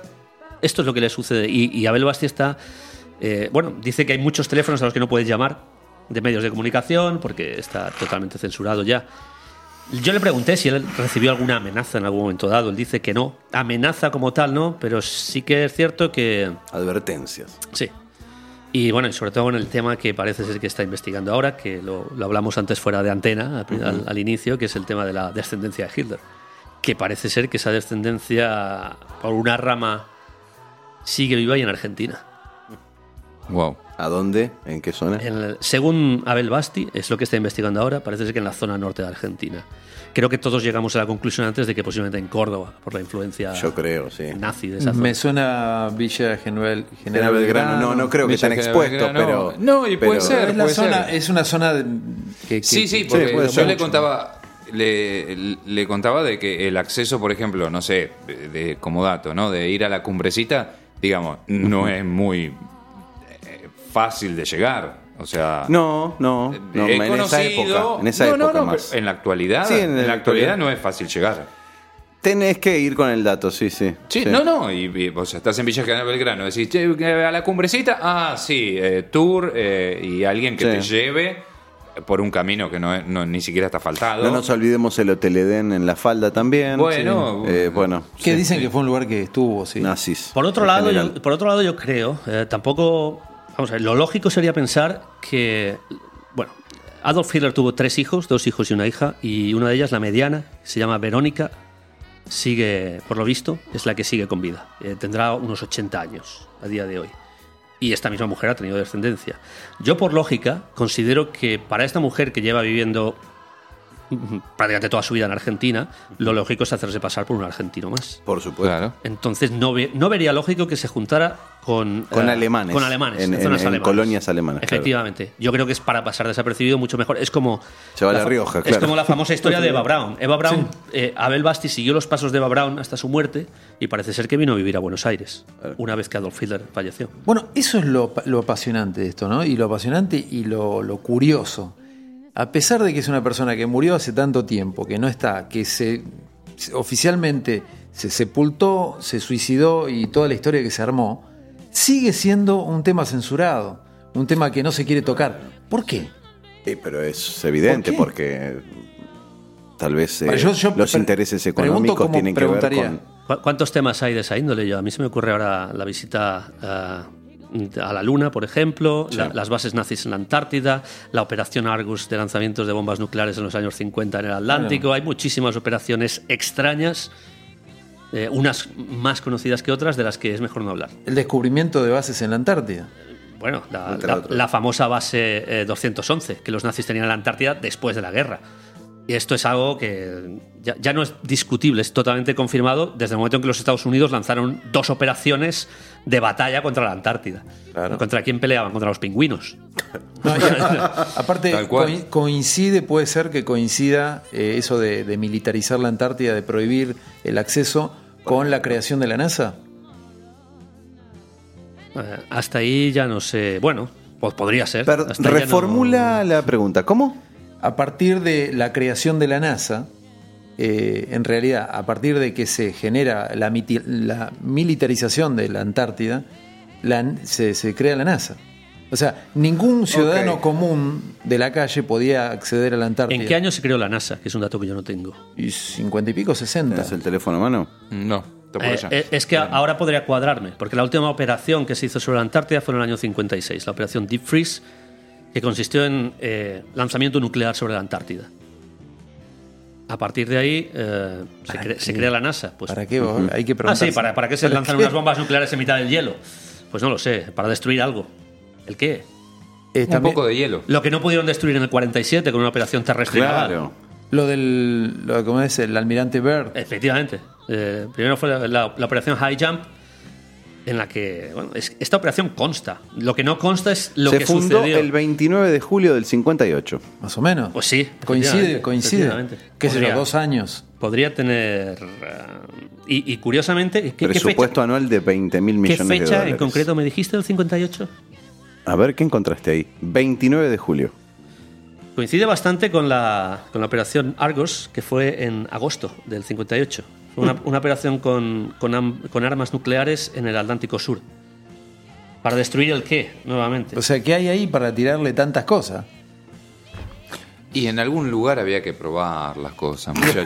Y después, lo- y después lo en curioso. la Antártida no le hacíamos daño a nadie. A los pingüinos. Después lo curioso. No, toda la- tampoco porque los es justo la época donde el pingüino Ya migra. Sí, el, el pingüino, yo te voy a contar, el, el pingüino migra y va para la costa. eh, Yo ya no de- sé si me chamulla o me está diciendo No, en no, te estoy ¿En diciendo en serio? serio. No, porque también. Los pingüinos van para Punta Tombo. Claro, o sea, no, está no, bien. no, no, no, no había nada. No había nada. Bueno, no le hacíamos pedo, daño entonces. a nadie. Ni al ecosistema, ni a los pingüinos, ni a nada, nada. No, porque después co- coincide con la misión Apolo que duró del 69. No, antes del 69, 60 La, y, la misión Apolo, no sé si empieza ya en los. Bueno, empieza en los Sesen- 60, porque antes eh, tenía otro nombre. y termina el 72. Eh, bueno, sí, las- las- los últimos O Apolos. sea, desde el 68 que se fue, 69 que se fue a la Luna, al 72 hicieron eh, 10 misiones. Muy poco tiempo. ¿Cómo, enla- Sí. ¿Cómo enlazamos ahora la NASA con Una los cantidad nazis? enorme. Sí, no, pero No, lo, bueno, lo sí. interesante Vía- es volver a. Vía Antártida. No, sí, Volver- se enlaza, se enlaza Podría porque ser. se enlaza por un motivo eh, el- la- NASA y nazi. Claro, se- no, no, no, lo, lo de lo, lo de la NASA con los nazis sí. Los científicos que, que Es trabajan. que le saca Ah. al gobierno norteamericano con Werner lo que se Braun. queda, de- claro, claro. Paperclip. Efectivamente, Sí, sí, sí. es cierto. Bueno, ahí está el enlace, ¿viste? Está todo Eh, relacionado. Está todo Sí, relacionado. sí, Juan te, obvio. lo- te relaciona todo. Mira, ese es un enlace y, y yo voy a dar. bueno, ese es el oficial. Eh, los, los científicos que trabajaron en, en- en- bueno, en, ir a la Luna era, era bueno, el principal era von Braun Fue un- ah, claro. eh, y vienen de la operación Paperclip. Ok, Eh, esta es la historia oficial y real. Yo voy a ir un poco más allá. Lo que había en la base 211 nazi de la Antártida eran sin duda aparatos y tecnologías que también podían ir a la Luna. Estamos hablando de naves discoidales que iban a unas velocidades, eh, bueno, y, y- y posiblemente algo más que ir a, a la Luna. Posiblemente había un armamento ahí espectacular. Yo creo que finalmente eh, lo que sucedió en la operación Deep Freeze, que fue cuando los norteamericanos envían las, las bombas atómicas sobre la Antártida, no fue para eliminar al personal que había en la base, sino los restos de la base en sí. Creo que del año 47, de la operación High Jump, la primera en la que los americanos fallan, hasta la del 56, lo que se hizo fue negociar. Y se negoció eh, refugio para todas las personas que estén en esta base a cambio de la tecnología. La NASA se nutrió de toda esa tecnología, llegó a la Luna poco después y obviamente se destruyó la, la base eh, para, bueno, para no dejar restos de lo Para que las pruebas, claro. de lo que hubo allí. Después las operaciones de la operación, eh, las, perdón, las detonaciones de la operación el 58. Yo tengo una teoría un poco descabellada que podría ser, Acá nada es descabellado. A ver cómo es. podría ser una ruta de escape. Es, estamos hablando del Atlántico Sur, eh, entre, bueno, zona entre Argentina y Sudáfrica, eh, al sur de la isla de Tristán de Acuña. Lanzamiento de bombas nucleares, en teoría para hacer unas prácticas militares, para crear una especie de, ah, de cordón eh, en las capas superiores de la Tierra, cordón magnético para inutilizar armamento en- eh, enemigo en caso de necesidad. También se puede atacar con bombas nucleares una ruta de escape de posibles submarinos o, o naves eh, que, que surjan de la Antártida intentando huir con cierto material. Bien. Es una zona muy sugerente. Es la misma zona, nuevamente, el Atlántico Sur. Claro. Sí, sí, sí. Yo especulo, ahí sí que ya. eh, Sí, eh, por supuesto, Esta, última, esta última es una especulación, pero es cierto que la operación Argus es una operación muy extraña Hmm. y que muy poca gente conoce. Sí, sí, sí, sí. Creo Lo que escuché nadie. de vos nada más. Creo que nadie porque no, no. Yo estoy sorprendido, no lo conocía. Bien. Sí, sí, sí. Muy interesante. Bueno. Y, y, y- Inalco. Abel Basti. Volvemos a Bariloche. Claro, volvemos a Bariloche. Sé que me estoy cagando de frío. Después de, de conocer Inalco, ¿qué hiciste? O sea, ¿ya te regresaste para Buenos Aires? No. Eh, bueno, no, volví a Bariloche. Eh, cierto que el, tráfico aquí en. Incluso en, Pa- en Patagonia, el tráfico es horrible. Así que me tomó unas dos horas volver a Bariloche. Y no, no, no, no investigué mucho más eh, en Bariloche. Ya básicamente tampoco tenía tiempo material para investigar mucho más. Lo que hice al día siguiente, que tenía todavía unas horas, fue visitar la ciudad, que es lo único que no, no pude hacer. Tanto investigar una estancia a otra, al final no pude visitar la ciudad. y la- Claro, la, claro, ciudad claro. de Bariloche realmente merece la pena verla también. Es, es una Sí, te, te quedaste con poco tiempo. Sí. Sí, sí, hubiera estado bueno ganar ese día. Me hubiese gustado hacer Sí. trekking, bueno, lo que hacen los típicos turistas, Claro, no solamente claro. ver cosas de los nazis. No, no, claro, claro. Y sí. Y mm, Abel te contó, y a través de entrevistas que tiene grabadas, o sea que Adolf estuvo acá, que hay- aparentemente hay descendentes de él. Eh, los descendentes serían de Eva Braun, por Sí, lo que sí, tiene Legítimos, claro. Abel como información. es la información que Abel tiene. Hijos de Hitler con, Abe- con, Con Eva Braun. Con Eva Braun. Y supuestamente él se va a Paraguay primero, después a Colombia, después regresa a Paraguay, creo, ¿no? Eh, vamos a ver. Claro, La pregunta sería: ¿dónde murió? Esto, exacto. Claro, Yo quiero creo que llegar vamos a justo a parar eso. ahí. Claro, Ah, claro. quiero Yo creo que vamos a a parar ahí. Eh, él en, en un momento dado vuelve a, a Estancia San Ramón, porque él siempre volvía a Estancia San Ramón, era un poco su centro neurálgico. Sobre el tema de la muerte, muchísimas teorías. Yo te voy a decir, la de, la de Abel Basti concretamente es que él murió en, en Asunción, en Paraguay. Ajá. Ahora, yo he leído mm, que murió en Brasil, he leído que murió en Asunción y he, y he leído que murió en, en- en Bariloche. Lo que parece que coinciden todos los investigadores es que el cuerpo está enterrado en Asunción, en Paraguay. Eh, la fecha de la muerte, por cierto, es el 3 de febrero del 71, si no me Ah, equivoco. bueno, qué específico. O sea, Eh, no se sabe dónde murió, pero se sabe to- la to- fecha. todos No, coinciden. se sabe dónde murió, que es Asunción. No, no, no. Te- Se sabe dónde está enterrado. Se sabe claro, dónde está enterrado. Pero no se sabe dónde murió, pero sí la fecha. Sí, casi ¿Pero de todos. dónde Bueno, sale eh, la casi fecha? todos no. Hay alguno que lo mueve al 5 de febrero, pero, Pero ¿de dónde sale la fecha? la mayoría, yo no lo sé. Ah, bien, bien, bien. O sea, Yo no lo sé. ¿Alguien, alguien Todos los echó mano de investigadores- registros? Sí, por lo visto. Eh, también es cierto que hay registros. eh, aquí la prueba clave sería saber exactamente qué apellido tuvo Hitler cuando vino a Argentina. Claro. Porque es clave. se, se- eh, se cambió el apellido, lógicamente. Y- se lo cambiaron, se lo cambió el gobierno en su se- momento. alguien se lo eh. Habría que tener algún contacto con el gobierno en ese momento. hay o con- cuatro o cinco posibilidades, pero nadie acierta eh, en cuál es la real. Claro. Si la supiéramos, a día de hoy sabríamos dónde están eh, los hijos de la, la hija de Hitler. ya. Claro. claro. Ese, es el dato Claro. clave. Ese es el ese clave. clave, ese. Bueno, ¿y, Pero y cuál, también- y cuál es la conjetura favorita tuya? Ah, la mía, es Kirchner. dijo la mía es Kirchner, ya lo sabéis. entre- Claro. La semana pasada me lo dijo. además es una que es bastante comúnmente aceptada. Que, que el apellido a Hitler le. Bueno, también tengo entendido que es un apellido bastante común en Argentina. No hay que asustarse porque corresponde a personas no sé qué de cierta sea. importancia política. No, desde ya, pero. sí. Una de las posibilidades es Kirchner, había otra que era Schopenhauer, eran todos de esta índole. Claro, claro. Hay que tener en cuenta que Hitler, eh, a pesar, eh, según los testimonios que recogió eh, Abel Basti, algunas personas, eh, la, la pregunta es lógica. Hitler vivía en, en Argentina, ¿hablaba español? Claro. Claro. Eh, parece ser que sí, pero hablaba un español muy tosco y con acento alemán. Pero él, eh, Hitler entendía el español y se podía comunicar en español. Es decir, tenía sus ciertos conocimientos. Eh, un- una de las personas que parece ser que fue alguien que trabajó eh, directamente en, en San Ramón y que conoció a Hitler directamente, le dijo que Hitler manejaba seis idiomas. Wow. No todos, no todos con Eh, excelentemente.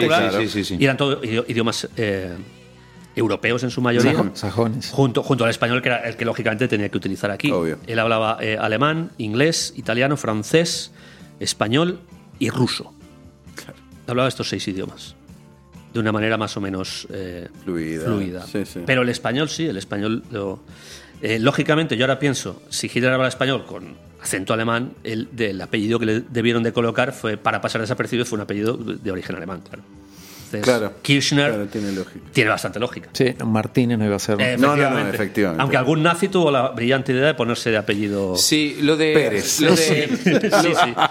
Eh, Uno va atando cabos, ¿no? Eh, Yo te pasé la fotografía del libro de un refugio en Teyucuaré, un refugio nazi en Teyucuaré. eh. Eh, la entrada al refugio, por la gente del lugar y por lo que nos contó el investigador, que El amigo Daniel Javelson. eh, de, de la gente que está alrededor, eh, hay un cartel que dice aquí vivió Martin Bormann, que es muy interesante, ¿no? Porque eh, lo que estás contando, Teyucuaré está pegado a Paraguay. Eh, o sea, y tiene una vista muy parecida a lo que vos presenciaste en Inalco, o sea, el refugio nazi que, que están... eh, Estratégicamente ubicado, Está eh, o sea, ubicado de tal forma que mira hacia ambas fronteras y desde ese lugar se ve absolutamente todo lo que viene con mucho tiempo de anticipación. Y eh, cabe destacar que supuestamente Martin Bormann es el que acompaña a Hitler en su suicidio, por decirlo de alguna manera, ¿no? Eh, y el que ya sabía todos los planes, el que lo ayuda a redactar su testamento, el que después supuestamente saca el cuerpo, lo incineran, le tiran la gasolina y bla, bla, bla. Eh, y el que dice después dónde estaba, eh, ya quemado, para que los rusos lo encuentren y se lo lleven a, a Rusia. Pero perdón, 10 años después, ¿lo dice? Eh, ¿O lo dice el mismo 45? ¿de- ¿A qué te referís? ¿Cuándo, ¿Cuándo cantan dónde está el cuerpo? No, no, le- lo que está contando José con respecto al cuerpo me hace pensar, o sea, el refugio en Teyucuaré, Sí. o sea, la ubicación estratégica para vigilar que si No, no hay nada. desde ya, O sea, ya. y como eh, acá tenemos una información donde Pero en, Mm, pero en Teyucuaré había pruebas de, de- y restos de, de oro nazi. No, no solo eso, Había sino que eso. hay. Sí, sí, pero también hay fotos de Adolf y Mussolini. O sea, juntos. Adolf y Mussolini en, en- en Paraguay. Claro, claro, no, no. En el Ah, refugio ahí han había encontrado fotos de ellos. fotos, Bueno, fotos de- entonces- de- del año 40, Pero tesoro donde ellos caminaban. Tesoro y documentos Sí, hay comida, del Tercer hay Reich. monedas, hay banderas, A han encontrado de todo. a eso me refiero. Tal vez custodiaban ese tipo de tesoro. No, Eh, no, no creo. Sí, claro. eh, eh, eh, parte No sé del si necesariamente que todo- Adolf necesitaba para poder moverse de un lugar a otro. Bueno. eh, podría ser mi teoría. También, sí. ¿No? O sea, Era el banco de él. Sí, por decirlo de alguna una, manera. una caja pero- de, de ahor- de ahorros. Pero yo imagino, como, como hablaba José, y, y como, digamos, lo que a José le llamó la atención, que cuando uno va a Bariloche te llama la atención, es todos saben de que Hitler estuvo en Bariloche, pero digamos no hablamos No, claro. de eso. ¿Para qué vamos a hablar? Hay cosas más lindas, vamos a hablar, comemos trucha, cordero patagónico. Lo mismo eh, puede pasar en Teyucuaré. O sea, a ver, ese refugio, ¿para qué estaba? No, no, acá estuvo Martin Bormann. Ah, Martin Bormann. ¿Y por qué estaba ahí? Porque si estuvo... O sea, Todo este despliegue por Martin Bormann. Claro, Esa es la sea pregunta, que- claro. y, y- y Martin Bormann, ¿qué hacía ahí? Claro. O sea, ¿qué estaba haciendo? Mirando a ver si venía alguien, o qué lindo el paisaje. No, o sea, seguramente estaba ayudando o seguía siendo la mano A la- a la derecha. ruta de escape Y del- del Sí, otro, obvio. Imagino que detrás de todo esto, como en, en- en- en todo aparato, o sea, hay gente que está cuidando eh, y velando por la persona que protege. Eh, me Desde parece ya. que es un poco así, ¿no? Sí, sí, sí. Eh, sí, igual me hace pensar Es tantas cosas.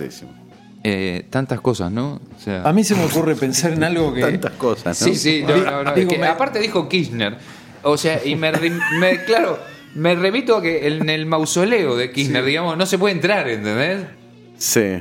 Eh, eh, de- entonces digo, ¿Viste wow. que vos estás muy preocupado por, la, por las repercusiones negativas de los programas? Sí, cada vez vamos a más. Esto cada vez va a ser peor. El problema no va a ser Hitler, el problema va a ser la mención de Kirchner en este caso. No, y es sí, sí, es Sí, probable, sí, es sí, probable. Oye, con, con lo susceptible que es nuestro pueblo, sí. Sí, tal cual, Sí, tal sí, cual. sí, obvio. Bueno, ¿Qué hay, que, hay que dejar bien claro antes de, de continuar que eh, no estamos diciendo que el presidente Kirchner sea él. Este vivo No, tuviera o sea, nada que ver o sea, con Hitler. de- tuviera nada que ver. descendiente de Hitler para nada. Simplemente es, una, más. es una coincidencia. ¿Vos ibas a preguntar algo, Juancito? No Sí, se me ocurría esto de, de pensar ¿no? y, y meterme en la, en la idea de, de- de ponerme en el lugar de una persona que viene de tener tanto poder, de tener tanta fuerza, de estar eh, ante un régimen tan, tan significativo ¿no? en, en Europa, de haber hecho una campaña tremenda durante muy poco tiempo, eh, con toda una historia fuerte, de golpe encontrarse en un país en el cual es visitante, en el cual tiene que cambiar la forma de, de- de- de- de vivir, la forma de relacionarse. Es el culo del mundo, como. Exactamente. Y me pregunto cómo sería la cabeza de este, de este hombre, eh, qué visión, qué idea tendría, qué proyecto, eh, porque ya no sería un proyecto masivo, ya no sería un proyecto, sería, bueno, a ver cómo hago para Todo lo contrario, la- la- la- vivir en la clandestinidad. Claro, ¿cómo se, qué, qué- qué- qué idea tendría de, de- de- esa, de, esa ideología que él tenía? ¿Cómo, ¿Cómo volver a impulsarla? ¿O tenía una idea de, bueno, sobrevivir, estar acá, seguir eh, hasta que termine, eh, aguantar y, y nada más? ¿O una idea esperanzadora de decir, bueno, en algún momento vamos a volver? ¿Cómo sería esa Pero ¿cómo cabeza? volvés? No, sé, por es eso un me pregunto. punto sin retorno. Igual Dijiste lo, que te- lo hablábamos antes con José. Son, o son sea, cosas que me pregunto. Sí, sí. La- eh, eh, lo llamativo de el suicidio, eh, de la noticia del suicidio de, de Hitler, es llamativo porque él nació y mm, cuando Hitler nace vive una infancia donde, o sea, su papá era eh, un- lo que sería un concejal en, un- en una localidad de Alemania eh, y, digamos, tenía un poder adquisitivo alto, o sea, vivía bien. De, de un- de la noche a la mañana va cayendo en la pobreza y se queda sin padres. O sea, y de muy joven él camina a, a- a- a Berlín. aprende, Claro, a, leer leyendo diarios. Claro, y limpia baños, digamos. Eh, Él probó todo. eh, de, digamos, de ahí salta y crece y se instruye y, y llega al lugar que llega y donde se hace conocido. Digamos que tampoco es muy difícil que después vuelva a un lugar donde está tranquilo, relajado y no estaba en la pobreza.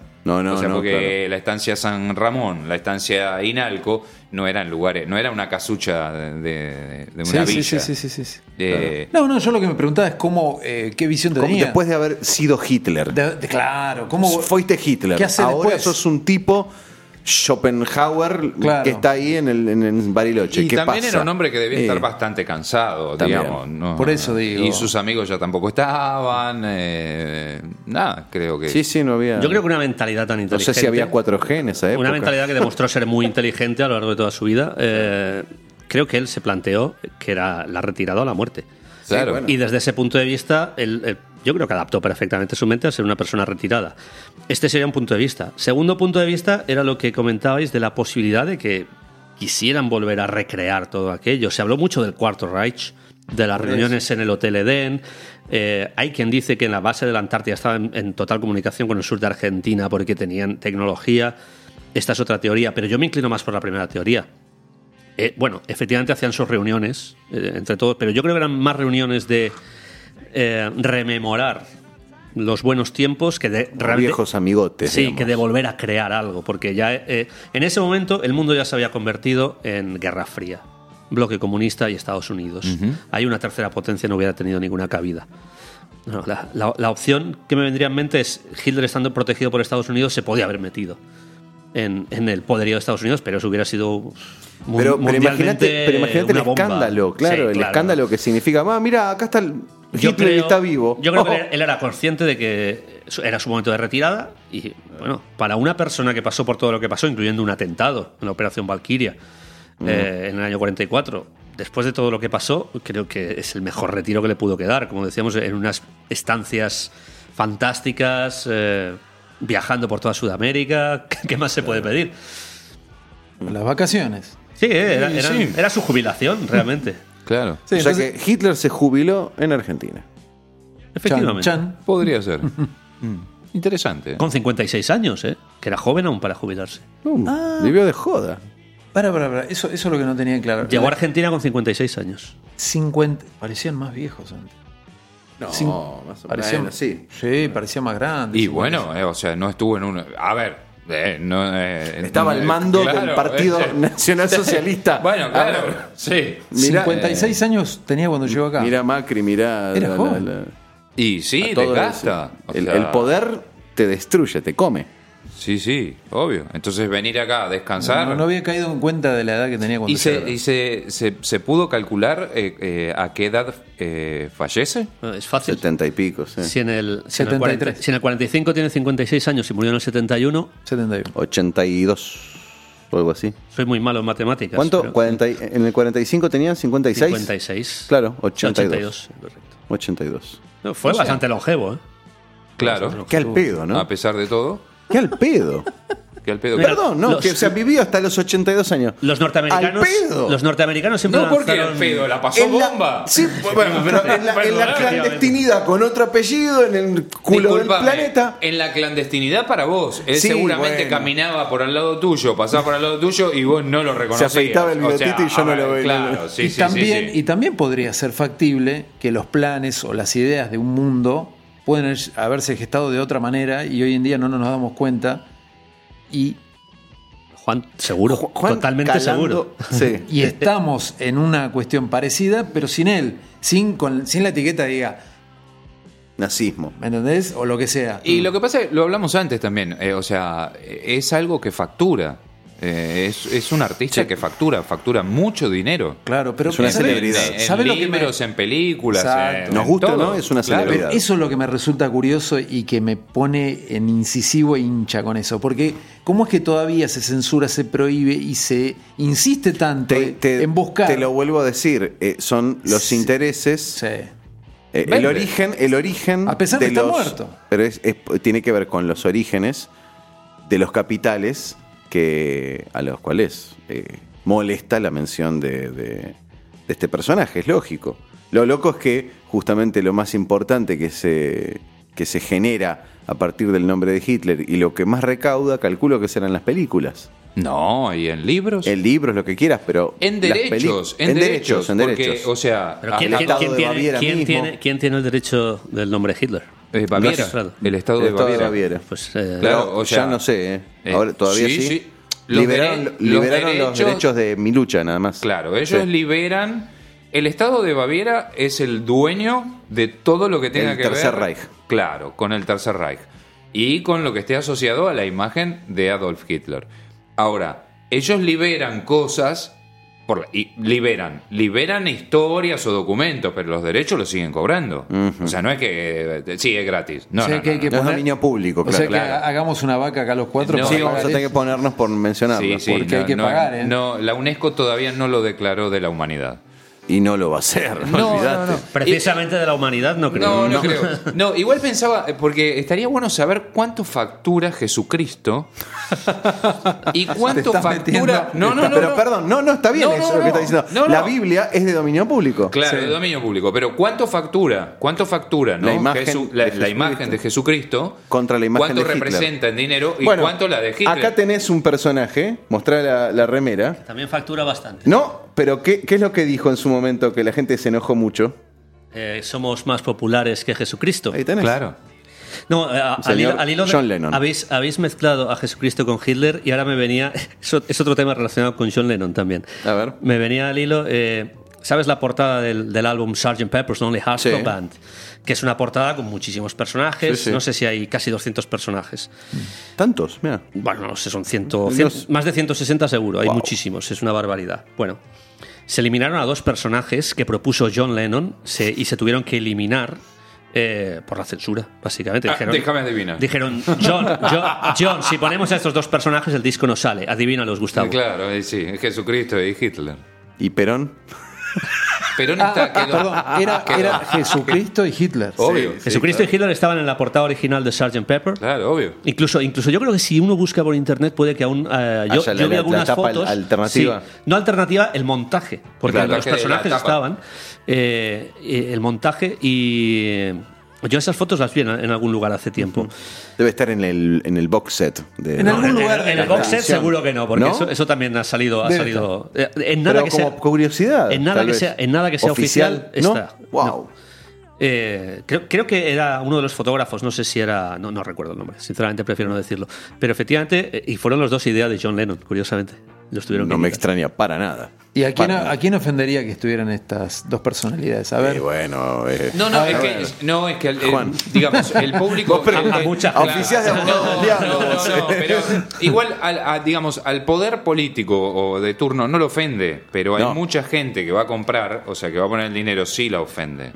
O sea, eso es si, obvio. te, si- si te va a significar te- una baja en la venta, Claro, ya está. te- a vos- Bueno, pero ¿a quién? Eh, estoy el público, el público, el No, público. pero en ¿qué general. público? ¿A qué, a el qué etnia? público, no, Oh, el Dios público santo. en general, porque vos tenés ¿Cómo que le gusta molestar? Vos tenés que pensar que también te venden esto, o sea, esto se vende. se Estamos vende. hablando del año 67. Claro, En el 67, por ejemplo, Estados Unidos era eh, absolutamente cerril con el tema religioso. Bueno, sabemos lo que sucedió a The Beatles cuando dijeron lo de somos más Exacto. populares que Cristo. Se le cayó nunca la más, nunca más pudieron volver a actuar en Ah, Estados Unidos en Estados bajo amenaza Unidos. de muerte. Y Hitler Eso, no, pero eso fue antes del Shea Stadium.